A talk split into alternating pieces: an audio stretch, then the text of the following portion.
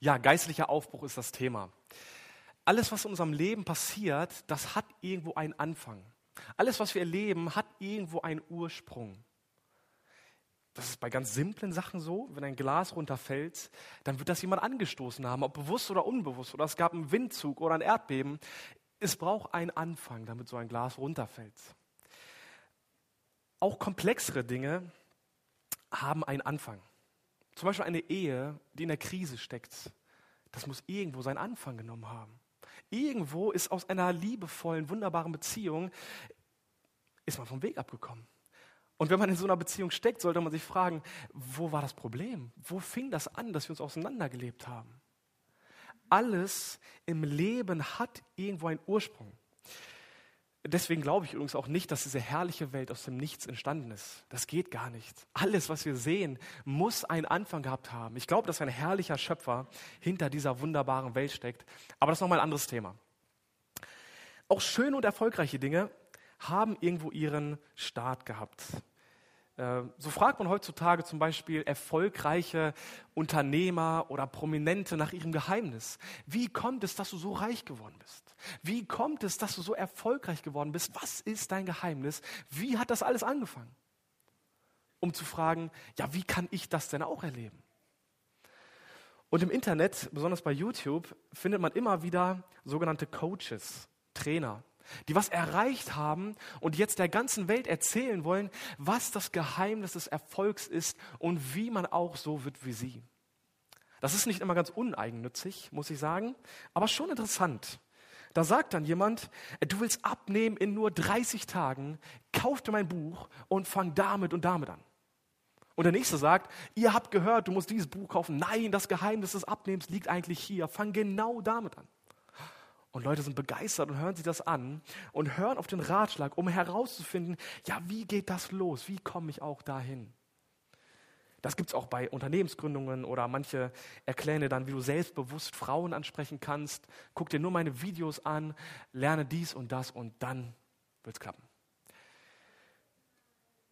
Wenn ich in die Bibel schaue, dann finde ich geistliche Aufbrüche, wie Basti das schon erzählt hat nicht nur bei Esra und Nehemia, auch an anderen Stellen im Südreich in dieser Zeit gab es immer wieder Aufbrüche. Im Neuen Testament gibt es auch einen gigantischen Aufbruch.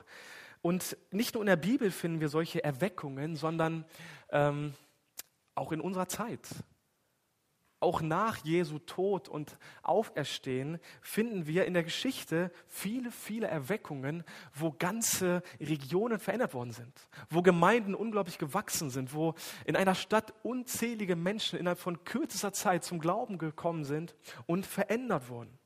Das nennen wir Erweckung. Da bricht was auf und das ist heute möglich. Und wir wollen uns heute in diesem ersten Thema fragen, ja, wie fängt sowas an? Wie fängt Erweckung an? Also wenn das möglich ist zu biblischen Zeiten und zu heutigen Zeiten, wie fängt das an? Wie können wir das auch erleben? Und so wollen wir ganz an den Anfang gehen von dieser herrlichen Geschichte in Esra und Nehemiah und einfach mal die ersten Verse lesen. Wie fing das damals alles an? Diese große Erweckung. Es ist wirklich Unglaubliches passiert. Also ich freue mich auf die nächsten Predigten. Äh, ganz, ganz tolle Bücher, die wir uns anschauen werden. Ähm, bevor wir den Text gleich anschauen, noch ein paar Vorbemerkungen ganz grundsätzlich zum Thema Erweckung. Erweckung, geistlicher Aufbruch, diese Worte werden wir immer wieder hören die nächsten Wochen. Äh, wovon sprechen wir da? Wenn man das definieren müsste, dann gäbe es da ganz, ganz äh, viele verschiedene äh, Definitionen, die ich so gefunden habe. Ich habe einige Bücher auch zu diesem Thema und man ist sich nicht ganz einig. Es gibt ganz viele, ganz ähnliche Definitionen. Aber wenn ich mir erstmal dieses Wort angucke, Erweckung, dann steckt da ein Wachwerden drin. Da wird jemand wach. Und es geht nicht um so einen Morgenmuffel, der irgendwie aus dem Bett fällt und ja irgendwie halb verpennt noch auf dem Sofa liegt, sondern es geht um jemand, der wirklich wach wird, der erweckt wird.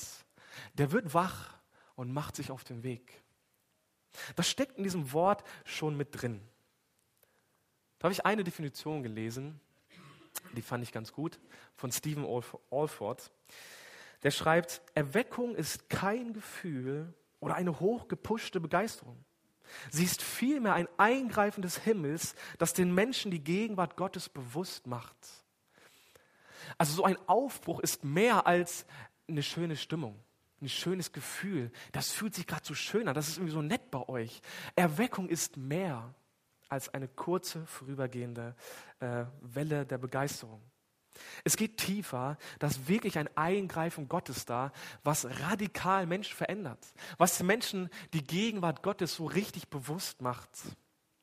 Und die zweite Definition habt ihr bestimmt schon gelesen von Duncan Campbell. Er sagt, Erweckung bedeutet eine von Gott durchdrungene Gemeinschaft. Das fand ich schön. Eine von Gott durchdrungene Gemeinschaft. Ich musste an einen Schwamm denken.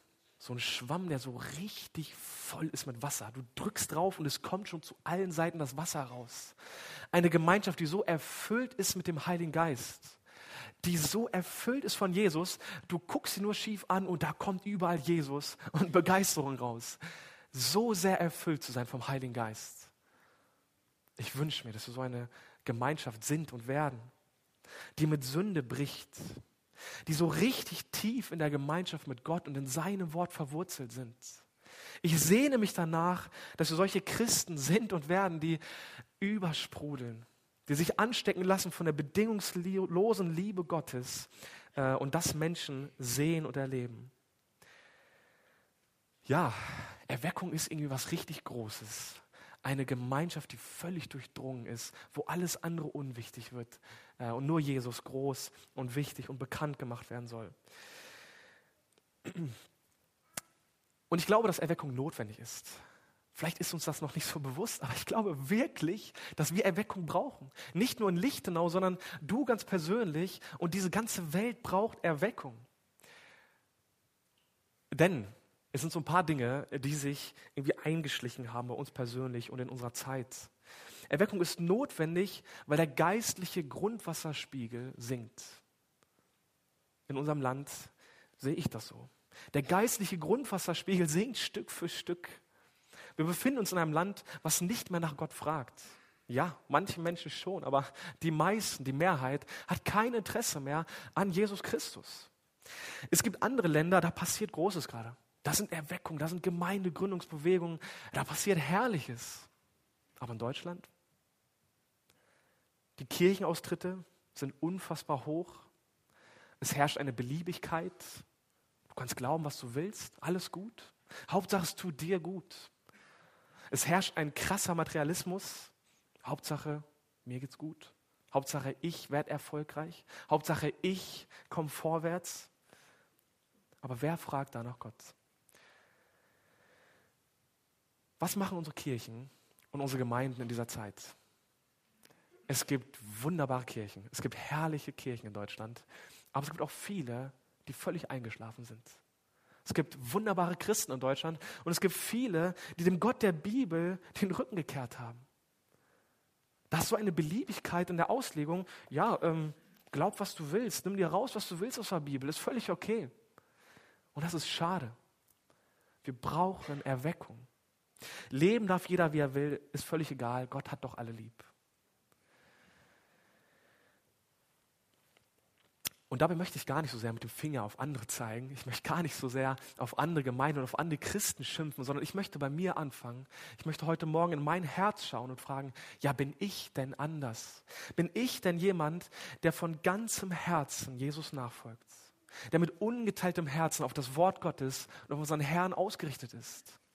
Und das möchte ich euch bitten, dass ihr euch darüber Gedanken macht. Sind wir so eine Gemeinde? Sind wir solche Menschen, die ungeteilt von Herzen Jesus nachfolgen? Oder sind wir irgendwo vom Weg abgekommen? Sind wir irgendwo eingeschlafen? Ein Zustand ohne Jesus nennt die Bibel geistlich tot. Harte Worte. Ein Mensch ohne Jesus ist geistlich tot und wird die Ewigkeit ohne Jesus verbringen. Und die Christen, die das wissen, haben das irgendwie oft vergessen, dass diese Welt geistlich tot ist. Die, die Gott beruft, um den Toten das Leben zu zeigen, die sind oft selbst eingeschlafen. Deswegen brauchen wir Erweckung. Ganz, ganz dringend. Und in erster Linie brauche ich das ganz persönlich. Brauchst du das ganz persönlich in deinem Herzen, einen neuen geistlichen Aufbruch, weil es so dringend, weil die Lage so ernst ist in dieser Zeit. Und jetzt lasst uns mal Esra angucken. Wie war es da? Wie fing dort damals alles an?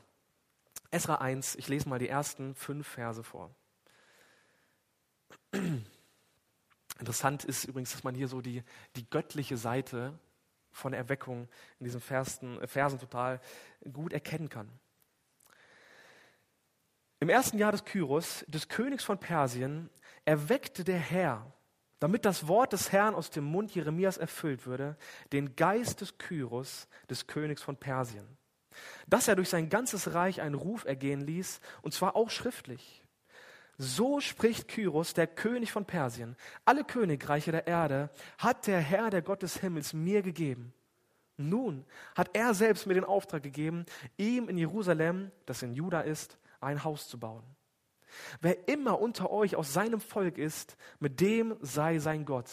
Und er ziehe hinauf nach Jerusalem, das in Juda ist, und baue das Haus des Herrn, des Gottes Israels. Er ist der Gott, der in Jerusalem ist. Und jeden, der übrig geblieben ist, an irgendeinem Ort, wo er sich als Fremder aufhält, den sollen die Leute seines Ortes unterstützen. Mit Silber und mit Gold und mit Habe und mit Vieh, neben den freiwilligen Gaben für das Haus Gottes in Jerusalem. Da machten sich die Familienoberhäupter von Juda und Benjamin auf und die Priester und die Leviten, jeder, dessen Geist Gott erweckte, hinaufzuziehen, um das Haus des Herrn in Jerusalem zu bauen. Und so weiter. Also lest gerne mal diese ersten beiden Kapitel. Anschließend kommt so eine Aufzählung, wer war alles dabei, wer war alles mit.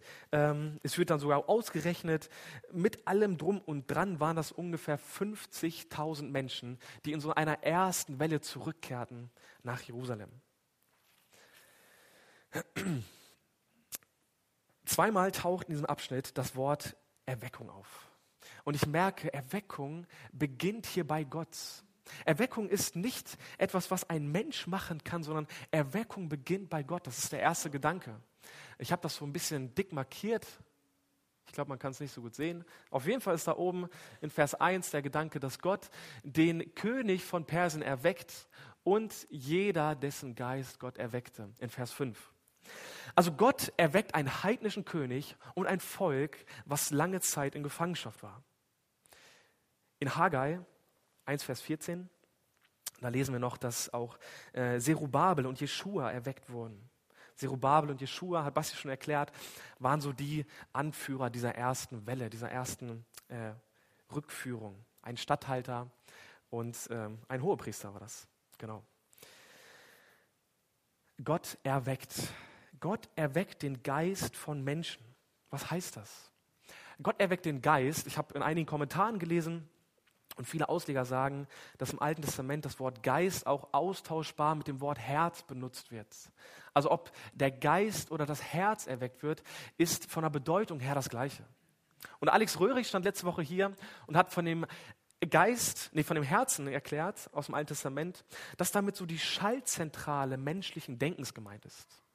Also weniger das Emotionale, sondern mehr die Schaltzentrale des menschlichen Bewusstseins. Gott greift hier ein, wie auch immer er das macht, und er bewegt Menschen, dass in ihrem Denken und in ihrem Herzen etwas verändert wird und sie sich auf den Weg machen und etwas in ihrem Leben passiert. Das ist gar nicht so mystisch, sondern Gott regt Menschen an und sie kommen in Bewegung. Sie werden verändert und machen sich auf den Weg. Eine zweite Sache habe ich markiert. Ähm, ja, sieht man auch nicht so gut. Damit, damit das Herrn, nee, wo heißt es? Damit das Wort des Herrn aus dem Mund Jeremias erfüllt wurde. Also da ist, wie Basti es angekündigt hat, dieses Ereignis vorher schon angekündigt worden bei Jeremia. Ihr könnt gerne mal Jeremia 29 aufschlagen. Das finde ich wirklich interessant. Also viele Jahre bevor das Ereignis passiert, wurde bereits davon gesprochen. Jeremia 29.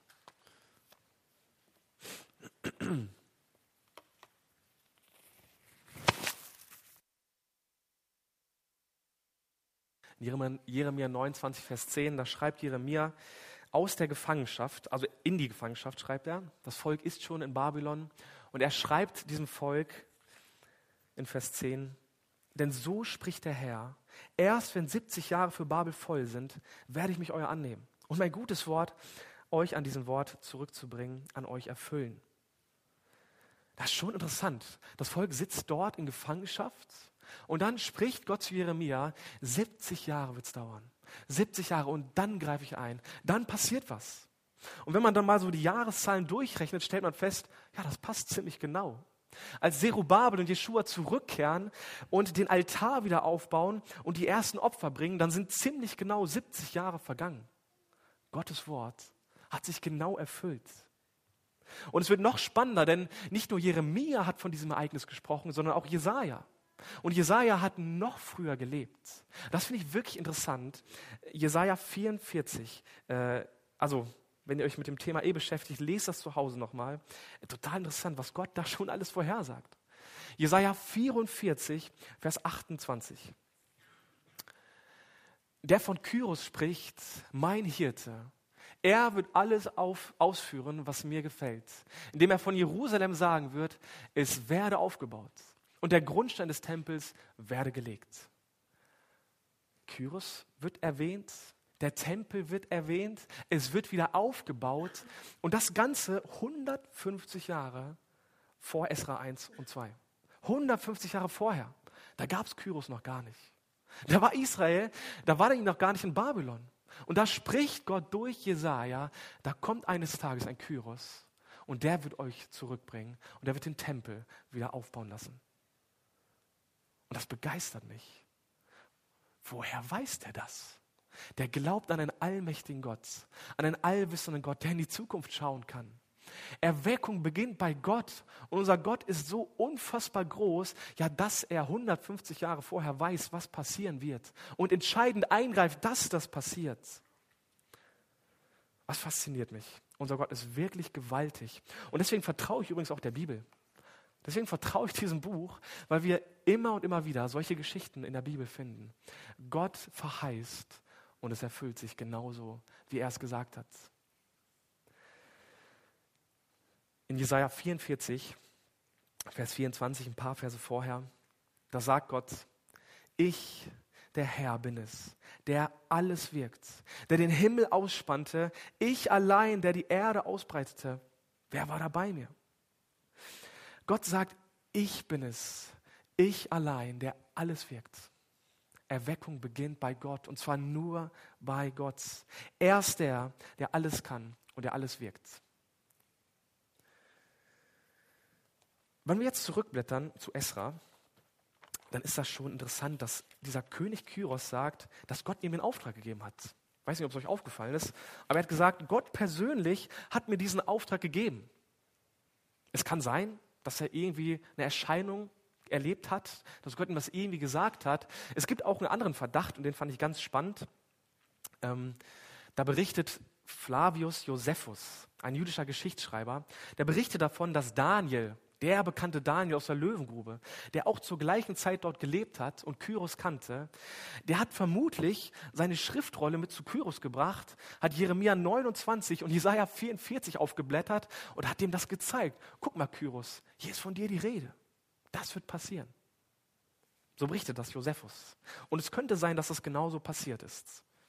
Vielleicht war Kyros so überrascht, dass Gott 150 Jahre vorher von ihm spricht, dass er sich direkt auf den Weg macht und sagt, alles klar, ihr könnt gehen, macht euch auf den Weg. Vielleicht ist es so passiert. Fand ich einen spannenden Gedanken. Wie auch immer, ich glaube, dass Kyros nicht ganz selbstlos gehandelt hat. Kyros kommt hier eigentlich ganz gut bei weg der spricht von Gott und schwärmt von Gott, dem Gott des Himmels, der alles gemacht hat. Ähm, aber war der wirklich so fromm?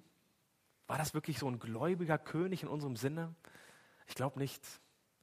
Kyros glaubte an viele Götter. Ähm, ist auch interessant, hier ist so eine Formulierung, der Gott, der in Jerusalem ist, in Vers 3. Das war so dieses typische Götterdenken damals im alten Vorderen Orient. Äh, da gibt es einen Gott, der ist in Jerusalem da ist ein Gott, der ist in Babel, da ist ein Gott, der ist an dem Ort und es gab so regionale Gottheiten. Und vermutlich war für ihn Jahwe, der Gott der Juden, ein Gott von vielen. Ein besonderer Gott, aber nur ein Gott von vielen. Also ich glaube, dass er an viele Götter glaubte. Ich weiß nicht, ob ihr dieses Bild schon mal gesehen habt. Das ist der Zylinder des Kyros, Kyros. Eine total spannende Entdeckung. Äh, wirklich von ihm wird dort berichtet, von diesem bekannten Weltherrscher. Und es sind dort einige Sätze noch sehr gut erhalten. Zum Beispiel heißt es dort in diesem alten ähm, Zylinder, wo war das hier?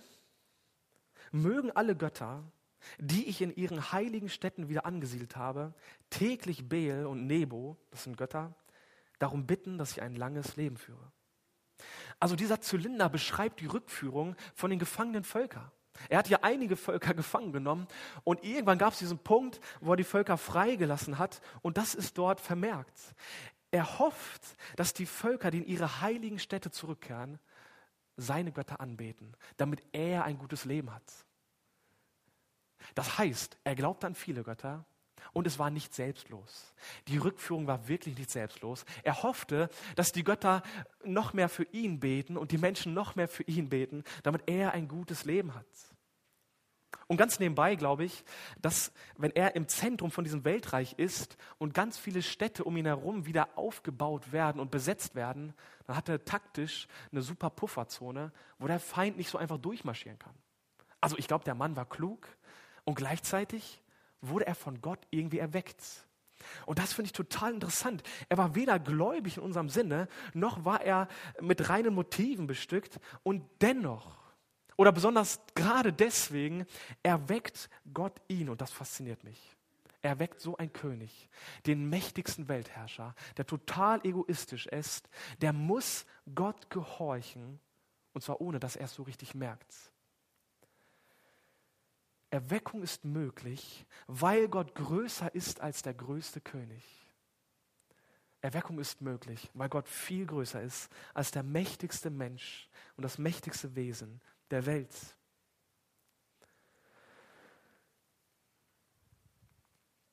Erweckung beginnt bei Gott. Und es fängt damit an, dass der Tempel wieder aufgebaut werden soll. Das Haus des Herrn soll wieder aufgebaut werden. Und dann in Vers 5 ziehen sie los, um das Haus des Herrn, den Tempel wieder aufzubauen. Da fing damals die Erweckung an und das war wichtig. Ohne den Tempel gab es irgendwie keinen Ort und keine Stätte, wo man Gott so richtig begegnen und anbeten konnte. Das war das Zentrum des religiösen Glaubens damals. Es brauchte den Tempel für diese neue und erweckte Beziehung des Volkes. Ich bin froh, dass wir heute keinen Tempel mehr bauen müssen. Wir brauchen den Tempel heute nicht mehr.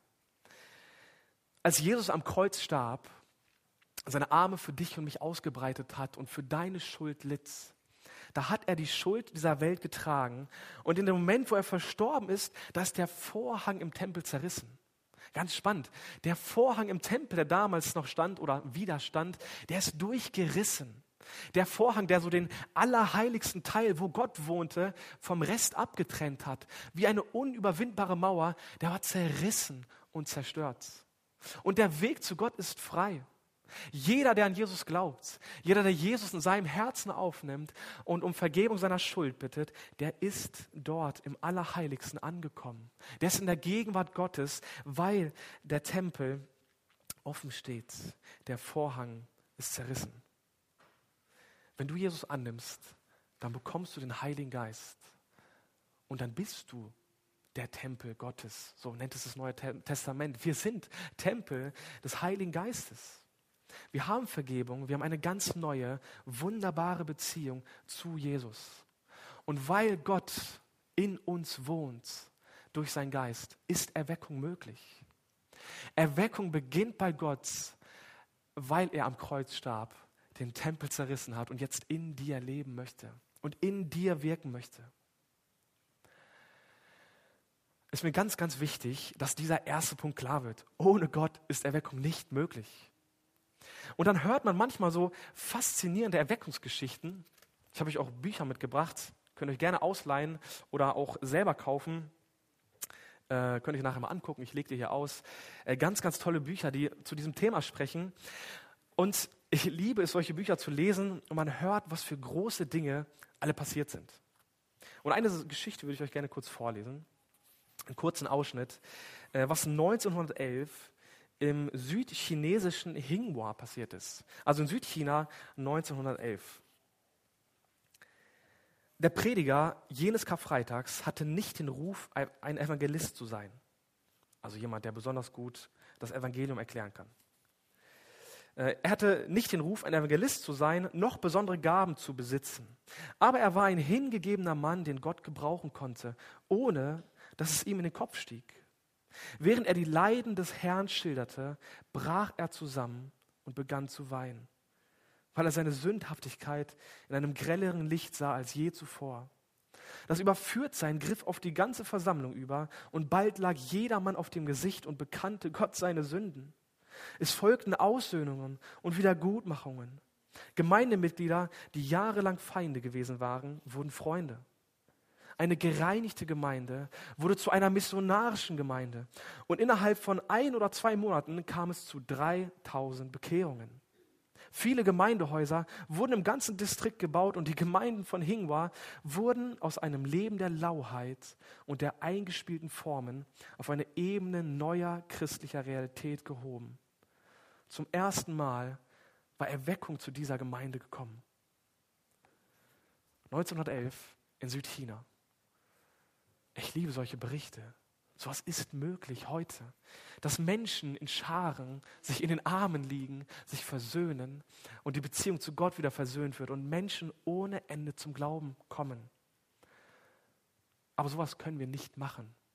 Wir können nicht sagen, okay, nach dieser Predigtreihe wird genau das bei uns passieren. Das können wir nicht. Wir können das nicht erzwingen. Sowas kann nur Gott zu seiner Zeit und so wie er will. Und dieser Gedanke taucht in der ganzen Bibel auf. Erweckung beginnt bei Gott. Johannes 15, Vers 5. Ich bin der Weinstock, ihr seid die Reben. Wer in mir bleibt und ich in ihm, der bringt viel Frucht. Denn getrennt von mir könnt ihr nichts tun. Getrennt von Gott kannst du nichts tun. Natürlich, ich kann was essen, ich kann mir die Schuhe zubinden, aber ich kann keine echte Frucht bringen. Ich kann keine Erweckung herbeirufen. Ich kann Menschen nicht verändern. Das geht nicht. Frucht bringen kann nur Gott, wenn ich in ihm bleibe. Ich habe das mal aus eigener Kraft versucht. Ich glaube schon öfter, aber einmal ganz besonders und ich schäme mich dafür. Da war ein junger Mann damals in meiner alten Heimatgemeinde. Ich war selber ganz motiviert, gerade ganz jung dabei und total motiviert, die ganze Welt zu retten und bin mit so einem jungen Mann im Gespräch, der schon längere Zeit unsere Jugend besucht. Und ich habe ihn überredet, an Jesus zu glauben. Ich habe ihn überredet, so ein Bekehrungsgebet mitzusprechen. Er war eigentlich noch gar nicht so weit. Aber ich dachte, komm, jetzt oder nie. Jetzt überredest du ihn. Dann hat er tatsächlich mitgebetet. Ich habe mich gefreut. Wow, cool, ich konnte einen Menschen mitretten. Und danach kam er nie wieder. Ich schäme mich dafür. Irgendwann ist er, glaube ich, noch mal in einer anderen Gemeinde aufgetaucht und dann wieder nicht. Und ich habe jetzt keine Ahnung, wo er ist und wie es ihm geht. Ich habe damals etwas getan, was überhaupt nicht meine Aufgabe war. Ich wollte diesen Menschen aus meiner Kraft retten. Ich wollte ihn überreden. Und das funktioniert nicht. Das geht nicht. Natürlich, ich hoffe, dass du der ganzen Welt begeistert von Jesus erzählst. Ich hoffe, dass du überall, wo du hinkommst, das Wort Gottes ausstreust mit Leidenschaft und Begeisterung. Aber Menschen retten können wir nicht. Und oft bin ich mit Menschen im Gespräch, die das total frustriert. Mich selber nervt das total. Du stehst vor jemandem und weißt, oh, mach's doch endlich. Geh doch endlich diesen Weg. Aber man kann nichts tun. Man kann Menschen nicht zwingen und nicht überreden. Und das frustriert manchmal. So oft sagen Leute, ja, da hilft nur noch beten. Ich kann nichts machen, ich kann nur noch beten. Ich frage mich, ja, konntest du vorher viel machen? Oder konntest du bei anderen Menschen viel machen? Ich glaube, wir brauchen immer Gott. Wir sind immer abhängig von ihm und von seinem Wirken. Und das macht mich demütig. Das macht mich total demütig, weil ich merke, ich schaffe das nicht alleine. Ich schaffe es nicht alleine, Gemeinde zu bauen und Menschen zu begegnen. Ich brauche Gott. Ich bin komplett abhängig von ihm. Und gleichzeitig erleichtert mich das total. Und ich glaube, dieses Umdenken brauchen wir. Das erleichtert. Nicht ich muss die Welt retten, sondern Gott. Er ist es. Und ich darf mich auf ihn stützen und ich darf mit ihm gehen und vertrauen, dass dieser allmächtige Gott an meiner Seite ist und sogar in mir lebt und durch mich wirken kann. Ich muss es nicht und ich kann es nicht alleine. Das ist so die göttliche Seite der Erweckung. Erweckung beginnt nur bei Gott. Wir brauchen ihn mehr, als dir wahrscheinlich bewusst ist. Wo liegt unsere Verantwortung? Was ist die menschliche Seite? Es ist so ein bisschen versteckt hier im Text, aber ich glaube, ich finde diesen Gedanken hier in Esra 1, dass Erweckung mit Umkehr beginnt. Erweckung beginnt mit Umkehr. Was mussten die Juden tun, damit sie zurückkommen zur Erweckung, damit sie zurückkommen zum Tempel? Sie mussten alles stehen und liegen lassen. Sie mussten sich umkehren und zurückgehen nach Jerusalem. Die Karte, das sah so klein aus, aber das war eine wochenlange Strecke. Das war eine gefährliche Reise. Die mussten einen langen, beschwerlichen Weg auf sich nehmen. Die mussten ihre Häuser, ihre Felder, ihr Hab und Gut verlassen und zurück nach Jerusalem gehen. Und vielleicht sagst du jetzt, hä, ist doch kein Problem. Die waren doch eh in Gefangenschaft. Die waren doch alle froh, dass sie rausgekommen sind. Ich weiß es nicht. Manche ja und manche glaube ich nicht. Man kann davon ausgehen, dass es sich die Juden damals sehr gemütlich gemacht haben in Babylon. Gott fordert sie sogar dazu heraus, in Jeremia 29, also unbedingt mal lesen, Jeremia 29, dass sie sich da ein gutes Leben äh, anbauen sollen. Aber manche haben es sich so gemütlich gemacht, dass sie gar nicht mehr die Not sahen und gar nicht mehr das Bedürfnis sahen, zurück zu Gott, zurück zum Tempel, zurück in die Heimat zu kommen. Deswegen musste Gott eingreifen. Deswegen musste Gott erwecken, weil die Menschen von sich aus nicht diese Idee hatten. Manche ja, ich glaube viele nicht. Wie komme ich auf diesen Gedanken? Was wird erzählt? Da gab es mehrere Bewegungen zurück. Es gab mindestens drei große Rückreisen. In drei großen Gruppierungen sind die zurückgekehrt. Und ich frage mich, warum? Warum gab es drei Rückreisen? Warum nicht eine? Kyros hat ganz klar gesagt in Vers 3, dass jeder Jude, jeder, der das hört, darf zurück. Es ist okay, alle dürfen gehen. Und viele sind geblieben. Wirklich viele sind geblieben. Es scheint, als wären manche nicht bereit gewesen, Babylon zu verlassen. Ganz interessanter Gedanke. Wenn wir Erweckung erleben wollen, dann brauchen wir Menschen eine Umkehr. Da müssen wir bereit sein, Dinge loszulassen. Und ja, tatsächlich war das Volk damals in Gefangenschaft. Die waren nicht frei, aber sie haben es nicht mehr gemerkt. Die haben sich so an diesen Zustand der Gefangenschaft ge gewöhnt, die haben sich so gemütlich gemacht, dass sie nicht mehr gemerkt haben, dass sie eigentlich Gefangene waren. Und das ist, glaube ich, ein Problem, was wir heute genauso haben. Menschen ohne Jesus, Menschen in Sünde sind gefangen. Und ich sehe auch viele Christen, die gefangen in Sünden sind, die gefangen in Dingen des Lebens sind und irgendwie ein träges und sündiges Leben führen und da nicht rauskommen. Wir sind so oft Gefangene der Sünde und merken es gar nicht. Wir haben uns daran gewöhnt, an diesen Zustand. Deswegen brauchen wir Umkehr. Hebräer 12, Vers 1 spricht von der uns leicht umstrickenden Sünde. Ein ganz wunderbarer Ausdruck. Die leicht umstrickende Sünde. Also ich, ich sehe Sünde, sie fasziniert mich, ich bin davon begeistert und ich merke gar nicht, wie mich diese Sünde Stück für Stück gefangen nimmt und mich ganz leicht umstrickt. Und ich bin in einem Zustand der Gefangenschaft und sehe es gar nicht mehr. Vielleicht hast du dich daran gewöhnt, in der Schule abzuschreiben. Machen ja auch alle so. Und du merkst gar nicht mehr, dass das gar nicht geht, dass das unehrlich ist. Dem Partner so ein paar Dinge zu verschweigen, ist auch gar nicht mehr so schlimm. Die muss ja nicht alles wissen. Vielleicht ist es bei der Arbeit völlig normal geworden, dass du hier und da ein paar Augen zudrückst. Machen ja alle so. Tut doch ganz gut. Eine lebendige Beziehung zu Jesus führst du vielleicht auch nicht mehr. Ja, Gott hat mich doch trotzdem lieb. Es kann sein, dass wir uns so einen Zustand angewöhnt haben, den die Bibel als Sünde und Gefangenschaft bezeichnet.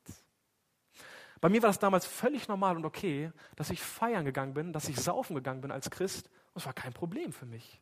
Ich habe das nicht gesehen in diesem Moment, was ich alles für einen Mist mache in dieser Zeit. Bis Gott mir die Augen geöffnet hat, bis Gott eingegriffen hat und mir gezeigt hat, Simon, was machst du da eigentlich?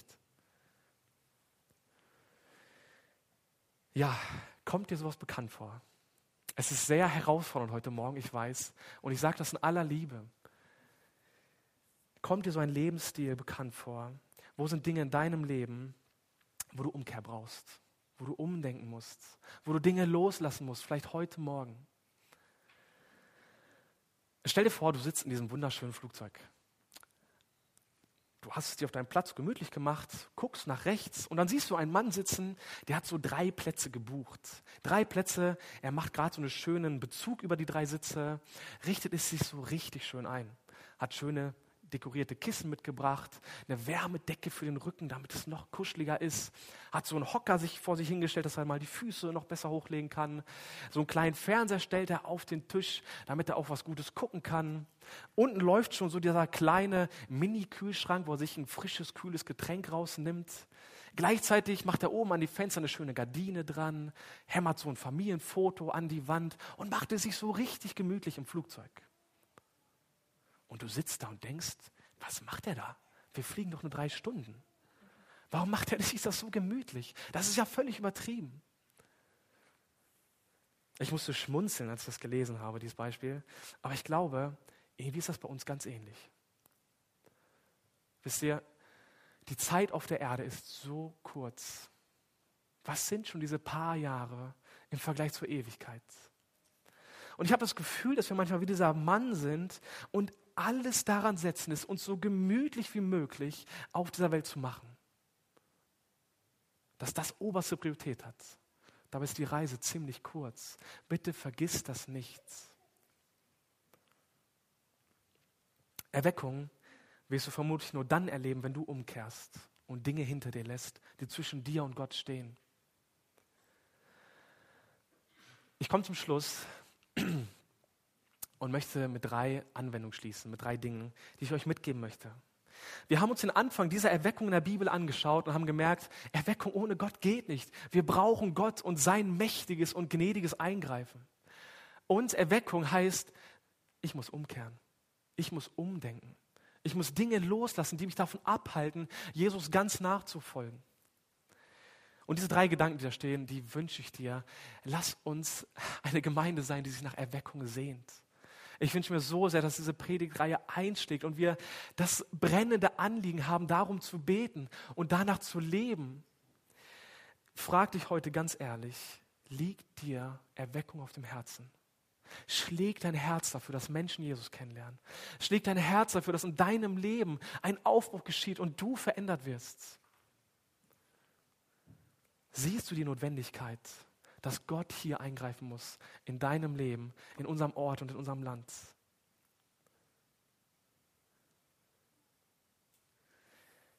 Und dann bete um Erweckung. Manchmal ist das so. Ich kann nichts anderes machen. Ich kann das nicht tun. Gott muss es tun. Und deswegen lass uns Gott in den Ohren liegen. Lass uns Gott in den Ohren liegen mit diesem Anliegen, dass Gott wirkt in unserem Leben und in unserem Ort und in unserer Gemeinde ich freue mich, dass wir gerade so viel Gutes erleben als Gemeinde. Irgendwie passiert so viel Schönes gerade, so viel Ermutigendes, Menschen, die zum Glauben kommen, Menschen, die auf der Suche sind. Wir erleben so wunderbare Sachen. Lasst uns nicht aufhören zu beten, dass Gott weiter wirkt, dass Gott weiter Türen und Herzen auftut. Und dann drittens, überleg mal, ob es Zeit ist, umzukehren. Wenn du noch kein Christ bist, wenn du kein Kind Gottes bist, dann brauchst du Umkehr, dann brauchst du Jesus in deinem Leben.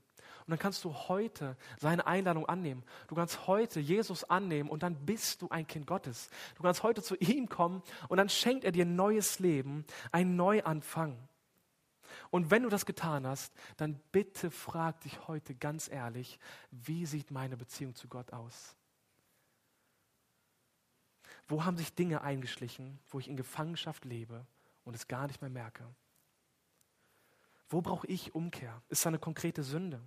Bin ich irgendwo vom Weg abgekommen? Lebe ich irgendwo in Beziehungen, die total verbittert und unversöhnlich sind?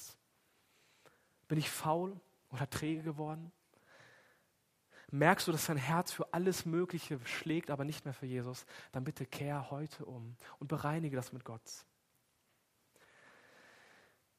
Er hat sein Leben für uns am Kreuz gegeben.